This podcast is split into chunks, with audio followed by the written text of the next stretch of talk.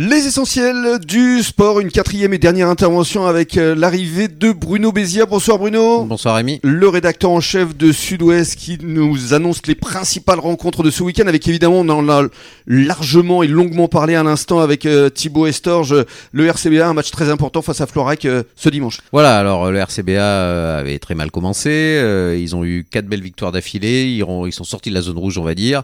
Ils ont mis fin à cette belle série euh, la dernière fois contre Limoges. Et là, c'est important puisqu'ils reçoivent euh, Florac euh, qui est à peu près à leur niveau au classement. Mm. Donc c'est un match vraiment euh, important pour la suite du championnat. Et pour le maintien. Et, pour le maintien. Et on peut, on peut imaginer hein, que effectivement, à domicile, le RCBL l'emporte contre Florac. En tout cas, ils ça, serait, ça, serait, une contre-performance s'ils le faisaient pas. Ouais, c'est ça. Ils ont les moyens. Et puis surtout, c'est le retour de Jean-Baptiste Clavier qui sera bien sur le terrain. Qui visiblement a été très important dans cette série de, de Exactement. Et en fait, ce que nous disait tout à l'heure Thibaut, c'est que s'il n'est pas venu en déplacement, c'est parce qu'il travaillait. Tout simplement, c'est incroyable quand même.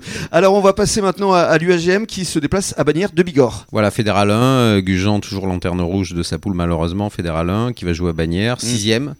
Alors euh, après la lourde hein. défaite euh, à domicile contre Salle, eh ben, mm. évidemment tout le monde espère un, sursaut pour Gujan. On l'espère tous. Ça, ça, peut être l'occasion, mais on sait que ça sera pas facile. Mm. La saison risque d'être longue, comme on dit mm. pour l'UAGM. On va passer au football maintenant avec en National 3 l'US Lèche Cap Ferré qui va accueillir Libourne, l'actuel leader. Ce samedi, Libourne, euh, c'est le leader. Donc Lèche Cap Ferré, ben, avait une mauvaise performance contre Châtellerault le week-end dernier. Mm. Et euh, il faut se ressaisir. Là, il faut se ressaisir. Les bons, c'est le premier, ça sera pas facile, hein, mm. c'est sûr.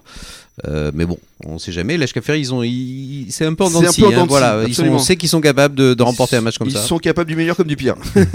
en régional 1, on revient au FCBA. Alors c'est un match en retard qui n'était pas mm. forcément euh, prévu à cette date-là, d'autant qu'ils viennent de jouer mercredi, hier, et là ils vont accueillir Villeneuve-d'Ornon. Voilà, Villeneuve-d'Ornon, euh, match en retard effectivement, c'est l'occasion de prendre des points, hein, puisqu'ils sont euh, troisième, mais ils peuvent vraiment, c'est pas loin, ils sont pas loin du premier, ils peuvent s'approcher, l'objectif étant toujours d'être premier, et ça sera bien avant le, match suivant, qui sera également très important. Donc victoire impérative contre Villeneuve samedi. Ce sera très important, parce qu'effectivement le 18, ils vont se déplacer face au leader. Hein. Mmh. Saint-Paul.